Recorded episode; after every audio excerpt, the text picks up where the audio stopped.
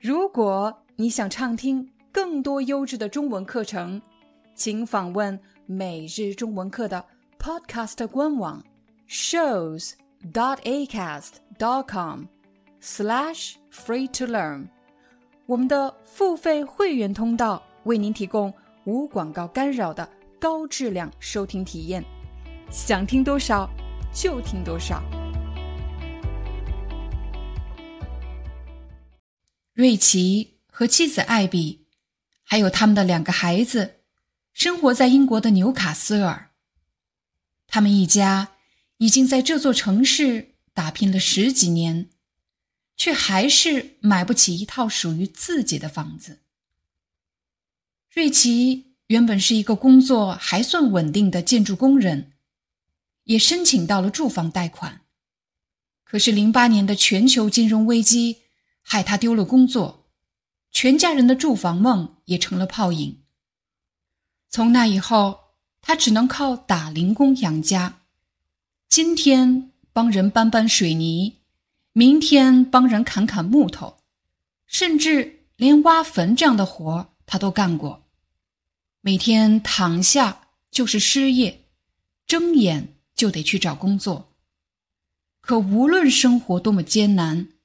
他都没有领过失业救济金，对他来说，人要自食其力，绝不能靠政府的施舍过日子，这是瑞奇做人的基本底线。但他知道，一直靠日结养家可不是长久之计。眼看两个孩子一天天长大，瑞奇对房子的渴望更加强烈，他不想一辈子。都过着租房的日子，每天被别人决定可以住多久，什么时候搬走。所以瑞奇一直在想尽一切办法找到生活的出路。在一位朋友那里，他打听到快递这个行业很挣钱。朋友说，一天就能挣两百英镑。瑞奇动心了。这位朋友非常热心的把他推荐到了一家叫做 PDF 的快递公司。招商的主管一眼就看出瑞奇想要发家致富的心愿。他告诉瑞奇，一辈子给别人打工不会有出息，只有创业才能改变命运。他们这里不招员工，只招合伙人。在这里没有雇佣关系，没有 KPI，没有固定的上班时间，没有底薪，全凭自己的本事赚运输费拿提成，而且上不封顶。在这里，每个人都是在为自己工作，只要加入公司，就能拿回掌握命运的主动权，过上想要的生活。瑞奇听得热血沸腾，他仿佛是找到了改变命运的机会，于是果断加盟成了合作商。为了多赚点钱，他决定不租用公司的高价车，自己贷款买车加盟，这样每天就能省下六十五英镑。只要玩命干两年，他就能支付房子的首付。但问题是，贷款买货车。也需要钱，首付就要一千英镑。这些年来，他和妻子艾比省吃俭用，可他们的存款却还是少得可怜。无奈之下，瑞奇想让妻子把家里唯一的一辆车卖掉，可那是妻子艾比每天上班的代步车。尽管艾比知道自己的工作没了代步车会被累死。但还是招架不住丈夫的雄心壮志，对幸福生活的美好许诺。最终，她答应了丈夫。签署合作协议后，瑞奇开启了他的创业之路。公司主管发给他一块扫描设备，并提醒他这东西贵的要死，而且全程会监控他的行踪。领了一堆快递后，瑞奇就上岗了。但这份工作却没有他想象的那么简单。模糊的收件地址害他浪费了不少时间。交警的罚单，他也只能无奈接受。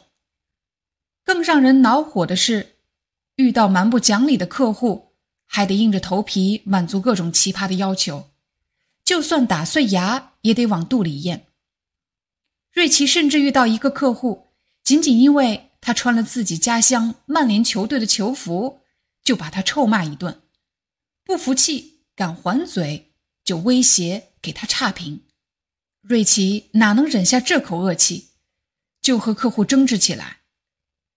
才干了几天，瑞奇就发现没有 KPI 纯属是骗人。如果不能完成固定的派单，一天就白干。没有固定上班时间，就等于没有休息，随时在工作，连小便都要拿塑料瓶在车里解决。说是合伙人，但他还不如一般的底层打工人，连最基本的保底收入、正常生活的尊严都没有。一个同事早上出了事故，后视镜被撞坏了，可就连这种无法避免的意外。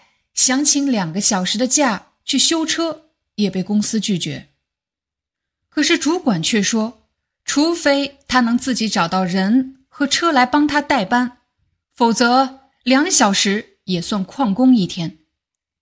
同事抱怨公司的制度太苛刻，他已经连续工作十四天了，连修个车都不批准，这简直是没人性。可是主管却警告他。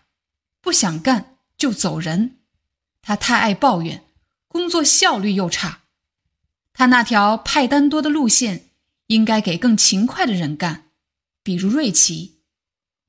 被压榨到极限的同事没能控制住愤怒，对主管大打出手，最终被公司炒了鱿鱼。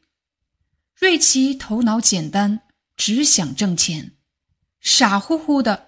就接过了这条线，可这真的是改变命运的契机，还是走向深渊的开始呢？听完这个故事，你感觉怎么样？接下来我将帮你解释一些关键词的意思以及用法，帮你不仅能够听懂，而且会用。他们一家已经在这座城市打拼了十几年，却还是买不起一套属于自己的房子。他们一家已经在这所城市打拼了十几年。打拼不是指打人，而是指拼搏、努力生活、努力工作的意思。有一首特别老的歌，叫做《爱拼才会赢》，其中有这么几句歌词：“三分天注定，七分靠打拼，爱拼才会赢。”比如。麦克经过十几年的努力工作，终于得到了梦寐以求的职位。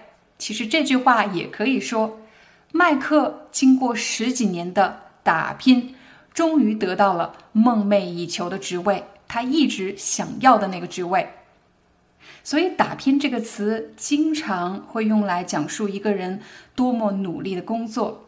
比如，我的叔叔在深圳打拼了十几年，才有了自己的公司，才有了他现在的生活。瑞奇原本是一个工作还算稳定的建筑工人，也申请到了住房贷款。可是，零八年的全球金融危机害他丢了工作，全家人的住房梦也成了泡影。零八年的全球金融危机害他丢了工作，这里的“害”。其实是表示导致什么，比如都是因为我的手机没电自动关机了，害我错过了重要的电话面试。你去机场接朋友，可是他却没告诉你他的航班取消了，害你白跑一趟。全家人的住房梦成了泡影。当我们说一个什么梦成了泡影？就是指一个人的梦想彻底失败了，彻底破碎了。比如，自从那起车祸后，他想成为舞蹈演员的梦彻底成了泡影，彻底破碎了。这里要提醒大家，什么什么梦成了泡影，是一个比较书面的、比较文学的表达。但是在日常生活中，我们一般说什么什么事情没戏了，比如我买房子的事儿彻底没戏了，就是表示完全没可能了。我想当舞蹈演员的梦彻底没戏了，我想换工作的事情彻底没戏了，表示不可能发生了。可是零八年的全球金融危机害他丢了工作，全家人的住房梦也成了泡影。从那以后，他只能靠打零工养家。从那以后，这个表达一般用于上下句的衔接。自从某件事情发生以后，怎么样了？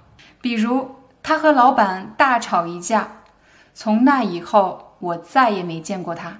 其实这句话就是说，自从他和老板大吵一架，我再也没见过他。我上大学的时候做过一次主持人。结果中途忘词了，我忘了自己要说什么，特别尴尬。从那以后，我再也没有当过主持人。有什么事情的发生让你彻底改变了呢？记得我十几岁的时候，刚刚开始学习做饭，结果有一天油锅着火了，我就把一杯水倒进了锅里，结果差点引发了大火。从那以后。再遇到油锅着火，我是绝对不会往锅里倒水的。可无论生活多么艰难，他都没有领过失业救济金。对他来说，人要自食其力，绝不能靠政府的施舍过日子。这是瑞奇做人的基本底线。可是无论生活多么艰难，他都没有领过失业救济金。这里有一个句型。无论怎么怎么样，都怎么怎么样，就是指，即便有这些事情发生，可是呢，另外一件事情并没有发生。比如说，我们经常会在银行或者马路上看到一些人给你推销理财产品，可无论他们怎么样劝说我，无论他们怎么样保证这个投资是会赚钱的，我都不会相信他们。可是我老公就不一样了，无论我怎么劝他不要投资，他都听不进去，他不听我的劝说。瑞奇认为人要自食其力，自食其力是一个成语，它是指人要通过自己的双手，通过自己的努力来养活自己，不能什么都不做，就是等着别人来养你，别人给你钱。上高中的时候，我们可能会向父母要零花钱；上大学的时候，我们会向父母要学费和生活费。但是，一旦大学毕业了，就不得不逼自己自食其力，让自己完全独立起来，不要再依靠父母。如果你大学毕业了，父母还在给你钱，你不想要了，你可以说：“我现在是大人了，我应该自食其力。”瑞奇。不想靠政府的施舍过日子，施舍某个人就是指可怜某个人、同情某个人，所以给他吃的、用的，甚至钱。可是像瑞奇这样自尊心很强的人，他不想被别人可怜，他不想靠别人的施舍过日子。靠就是表示依靠、依赖、依赖别人的施舍过日子。瑞奇做人的底线是要自食其力，不能靠政府的施舍过日子。底线是什么意思呢？底线这个词在不同的情景中，它的意思会发生一点点的变化。在故事里，瑞奇的底线指的是他做人的道德底线，也就是他道德原则最重要、最核心的部分，不可以打破的部分。但是在职场中，尤其是在谈判中，底线有其他的意思。比如，我想买一辆二手车，车主报价十万，我跟他讨价还价五万。这时车主说最低七万，这是我报价的底线了，我不能再让步了。报价的底线说明这是他最重要的核心利益的部分，不能再做任何让步了。对他来说。人要自食其力，绝不能靠政府的施舍过日子，这是瑞奇做人的基本底线。但他知道，一直靠日结养家，可不是长久之计。大多数人的工作都是月结工资，结表示结算、计算，每个月结算一次工资。但是对兼职或者临时找的工作，有可能是日结，也就是当天结算这一天的工资。当什么东西不是长久之计，就是指也许在眼前可以解决一些问题，但是长期下去。可能带来的麻烦会更多，所以什么东西不是长久之计？你可以理解成它不是一个长久的打算，不是一个可持续性发展的办法。比如你来到一个新城市找工作，一直住在朋友家，可是你知道住在朋友家不是长久之计，你早晚是要搬出去找自己的住处。比如你毕业了没找到工作，所以一直在做一些零散的兼职工作。可是你知道这不是长久之计，这不是长远的打算，你不能永远这样下去。又或者你在一家公司长期遭受上司的打压，他不给你任何发展的机会，也不给你涨工资。尽管你不想换工作，你也不想离开这家公司。可是你知道，这不是长久之计，你不能永远这么下去，你还是要想办法找到自己的出路。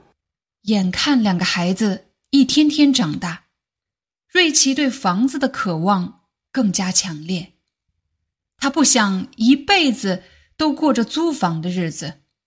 瑞奇不想这一辈子过着租房的生活，一辈子是什么意思呢？一辈子其实就是指一生，但是在口语中，人们会使用“一辈子”这样的表达。比如，人这一生真不容易呀。更加口语的表达是：人这一辈子真不容易。我这一生就跟着你了，我这辈子就跟着你了。我想我们一生永远在一起，我想我们一辈子永远不分开，永远在一起。他不想一辈子都过着租房的日子，每天被别人决定可以住多久，什么时候搬走。所以瑞奇一直在想尽一切办法找到生活的出路。出路是什么意思呢？有的人可能会把出口和出路这两个词混淆。出口这个词一般是指当我们在一个密闭的空间里的时候。要出去的这个门就叫做出口，比如地铁出口、停车场出口。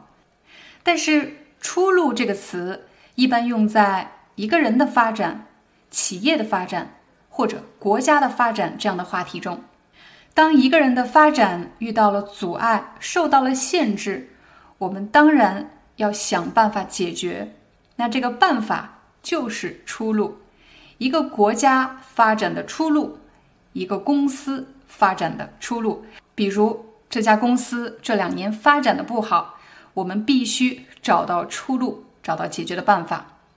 国家经济下滑严重，我们必须想办法找到出路，我们必须找到解决的办法。在一位朋友那里，他打听到快递这个行业很挣钱。朋友说，一天。就能挣两百英镑。瑞奇动心了。瑞奇从一位朋友那儿打听到，快递这个行业很挣钱。打听是什么意思呢？当我们向某个人打听，其实就是问他问他问题。比如在口语中，你可能会听到有人这么说：“哎，我向你打听一下，请问这附近有银行吗？”我向你打听一下。其实就是我问你一下，瑞奇从一位朋友那儿打听到，说明他通过问这个朋友问题，获得到了一些信息。比如我最近正在找房子，我从同事那儿打听到，他们家门口有一个房子正在出租，我从他那儿打听到，说明我问他，然后从他那儿获得了这个信息。瑞奇动心了。我们可以对一个人动心，也可以对一个东西动心。总之，就是有一个诱惑摆在我们的面前，我们忍不住想要干什么。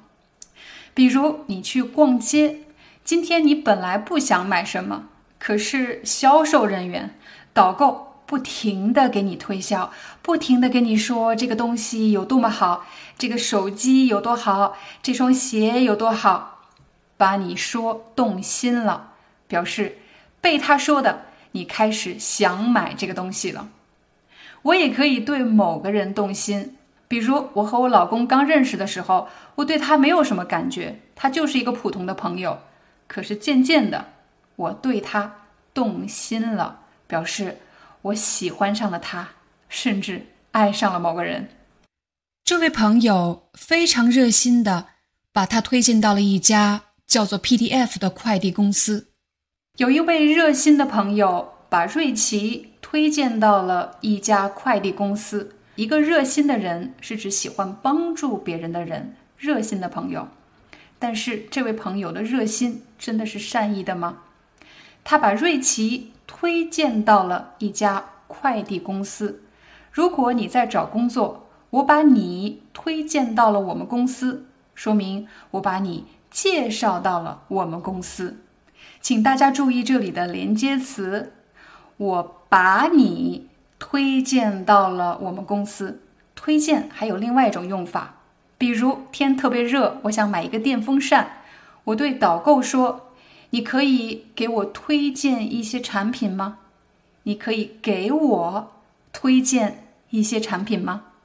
招商的主管一眼就看出瑞奇想要发家致富的心愿，他告诉瑞奇：“一辈子。”给别人打工不会有出息，只有创业才能改变命运。一辈子给别人打工不会有出息。什么人有出息？一个有出息的人，其实就是指有成就的、成功的人；而没出息的人，就是指失败的、没有成功的人。有出息、没出息这个词在口语中特别常用。比如，一个高中生决定不上学了，去快餐店打工。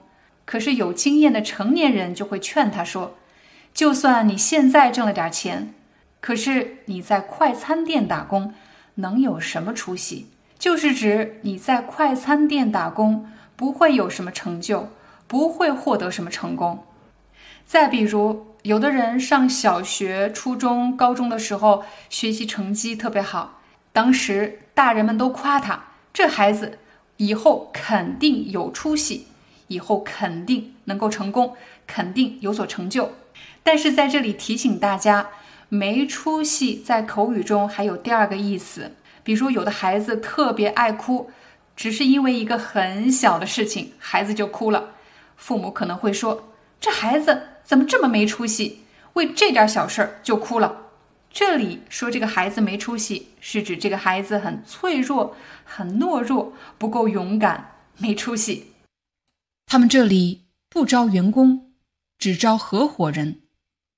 在这里没有雇佣关系，没有 KPI，没有固定的上班时间，没有底薪，全凭自己的本事赚运输费、拿提成，而且上不封顶。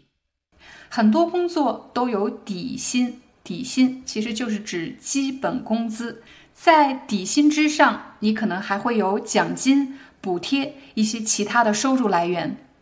尤其是那些和销售相关的职业，很多时候他们的底薪非常低，也就是基础工资非常低，一般是靠提成来获得收入。提成是指从一个销售的总额里提取一定的额度。作为回报，假设你想委托房产中介卖房子，房产中介当然要收取一定的佣金。这个佣金的计算办法一般是房子总价的百分之一到百分之三。这个百分比的计算办法其实就是提成。所以，当人们在房产中介卖房子的时候，经常会问这样的问题：你们中介提成提多少？我们提百分之一，我们提百分之二。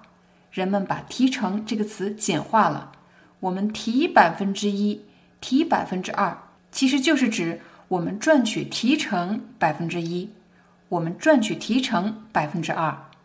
如果你已经学会了提成，我们再来看“上不封顶”这个词，请大家想象你是一名销售人员，你来面试销售这个职位。我告诉你，在我们公司，销售没有底薪，没有基本工资，但是你可以赚取提成。如果你能完成一百万的销售额，你的提成是百分之一。如果你完成了两百万的销售额，你的提成是百分之二；如果你完成了三百万的销售额，你的提成将是百分之三。如果按这个计算方法，只要你能完成销售业绩，那你的工资肯定会大幅度的增加。你可能会怀疑，这么多钱，公司真的会发给我吗？我向你承诺，上不封顶，你能赚多少，公司就发给你多少。上不封顶就是指这个最高数额没有限制，没有最高额的限制。在这里，每个人都是在为自己工作，只要加入公司，就能拿回掌握命运的主动权，过上想要的生活。主动权，如果一个人。在某件事情上有主动权，就是指他可以主导这件事情发展的方向。假设你正在面试一个职位，但其实，在你参加这个面试之前，你已经得到了三四个 offer。如果你是公司需要的稀缺人才，那么在面试的时候，你就会有相当大的主动权。公司会尽可能满足你的需要。是你在主导这场面试，这时我们就可以说你拥有主动权。瑞奇听得热血沸腾，他仿佛是找到了改变命运的机会，于是果断加盟，成了合作商。热血沸腾，热的血液都沸腾了起来。其实啊，这个成语的意思就是指一个人特别的激动。假设你去看世界杯。你们国家拿了世界杯冠军，我相信你肯定会特别激动。这时你就可以说：“我热血沸腾，我太激动了。”加盟是什么意思呢？我给大家一个最常见的情景：假设我正在创业，加盟了 A、B、C 公司，加盟之后我就获得了这家公司的特许经营权，也就是说，我可以。代理销售他们公司的商品，并且开连锁店，所以大家可以看出，一旦我加盟了某个公司、某个品牌，那么我也成了这个销售体的一部分，成为了他们的合作伙伴。而在这个故事里，瑞奇加盟了 PDF 快递公司，他不是作为员工在工作，而是作为合作伙伴，他自己也要投资。并且承担风险。为了多赚点钱，他决定不租用公司的高价车，自己贷款买车加盟，这样每天就能省下六十五英镑。只要玩命干两年，他就能支付房子的首付。但问题是，贷款买货车也需要钱，首付就要一千英镑。贷款这个词特别实用。如果你想买房子没有钱，我们很可能要向银行贷款。有的人买车也会向银行贷款。玩命这个词是什么意思呢？看字面意思好像是玩自己的命，当然不是这个意思。如果一个人玩命干什么，表示他豁出去了，不计成本的做某件事情。如果一个人玩命工作，说明他是在不计成本的疯狂的工作。这些年来，他和妻子艾比省吃俭用，可他们的存款却还是少得可怜。无奈之下，瑞奇想让妻子把家里唯一的一辆车卖掉，可那是妻子艾比每天上班的代步车。代步车的意思就是指这部车的目的是为了减少步行的距离而买的。代步车。尽管艾比知道自己的工作没了代步车会被累死，但还是招架不住丈夫的雄心壮志对幸福生活的美好许诺。最终，她答应了丈夫。艾比招架不住丈夫的雄心壮志，招架不住什么？其实就是抵挡不住什么。雄心壮志就是指一个人做某件事情的强烈愿望和决心。签署合作协议后，瑞奇开启了他的创业之路。公司主管发给他一块扫描设备，并提醒他这东西贵的要死，而且全程会监控他的行踪。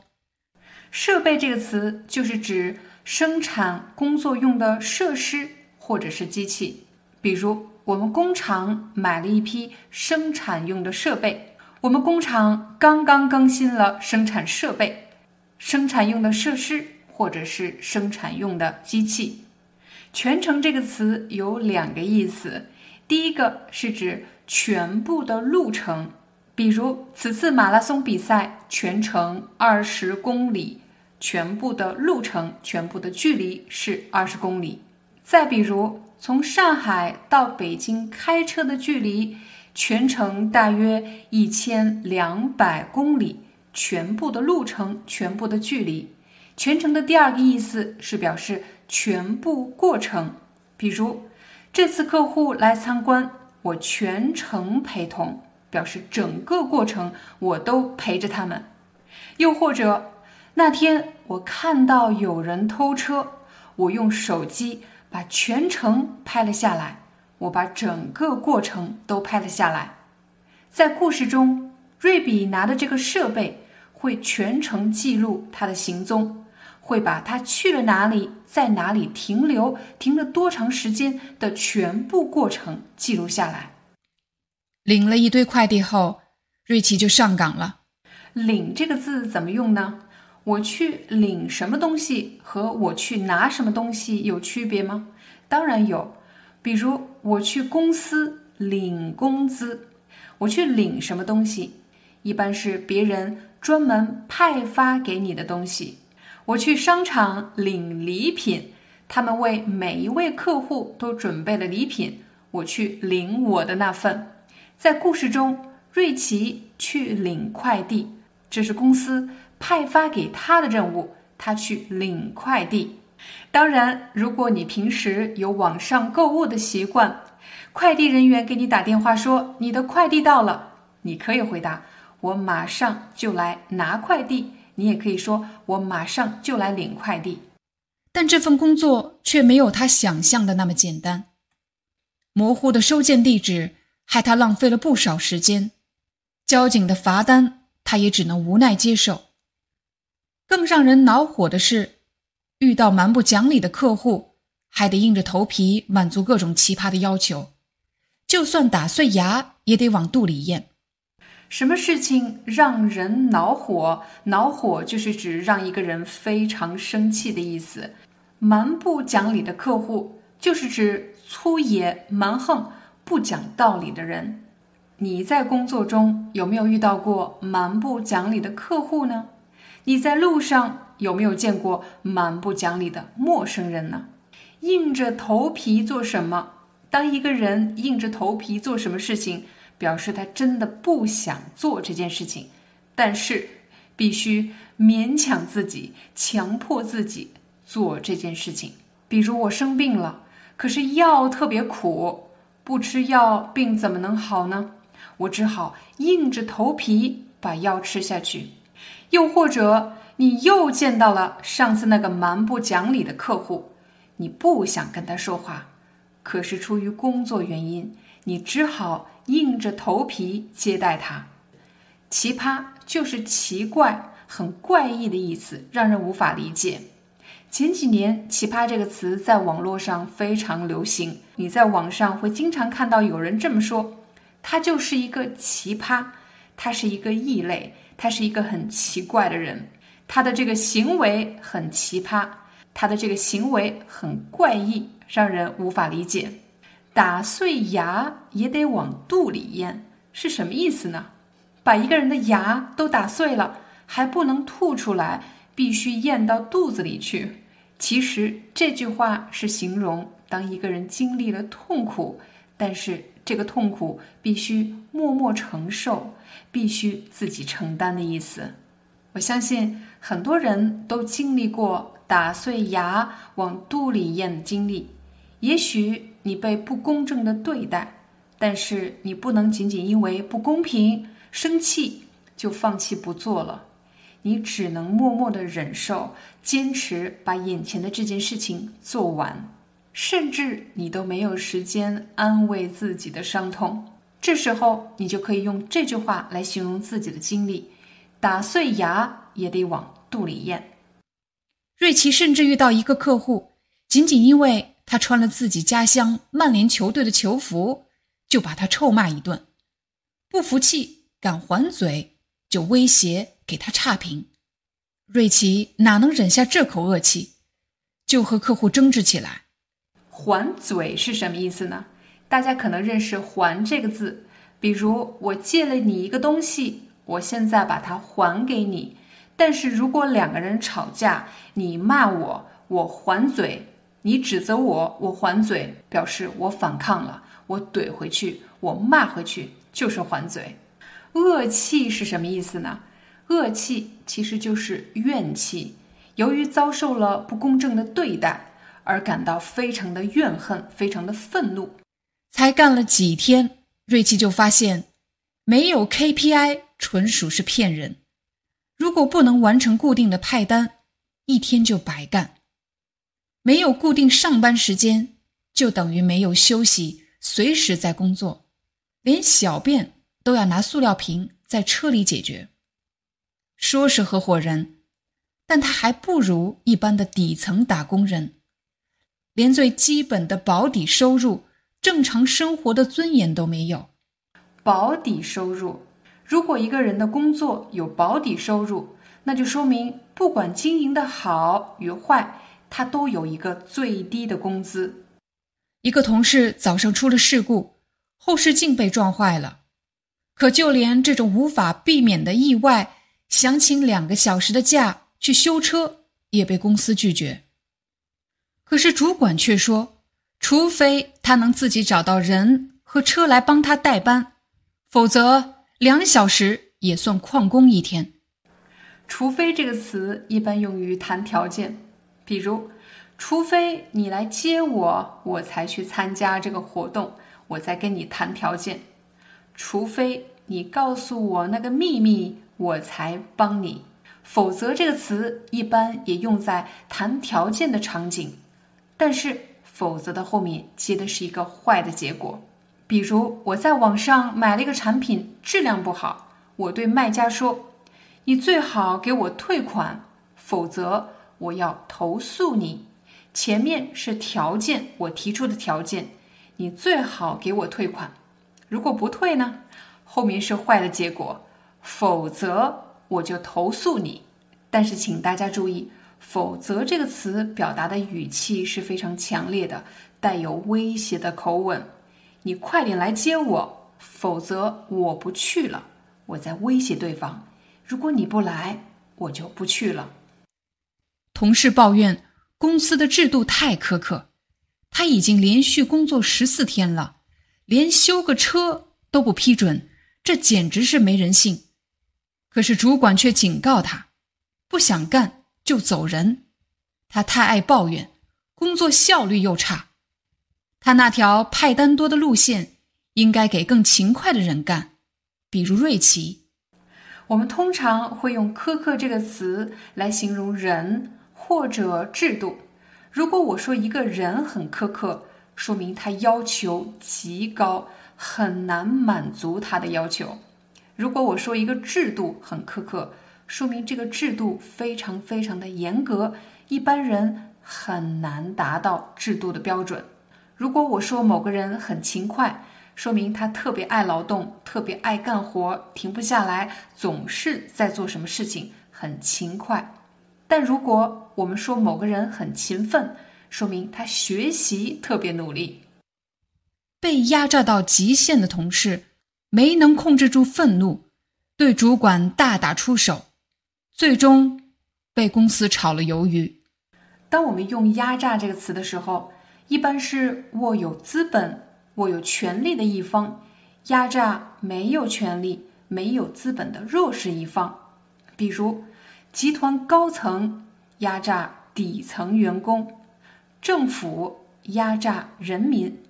当一个人压榨另一个人，就是指这个人为了得到利益最大化，而把另一个人的利益降到最低，压到最小。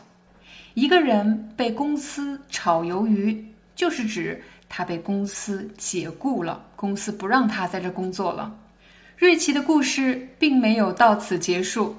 我希望通过讲故事的方式，不仅帮助你学习实用的词汇和表达。并且让你享受学习中文的过程。如果你想获得本期课程的完整字幕，还有实用例句表达、汉字书写练习，请一定记得加入我们，成为会员，你将获得超过三百六十本的中文 e-book。好了，我们下节课见。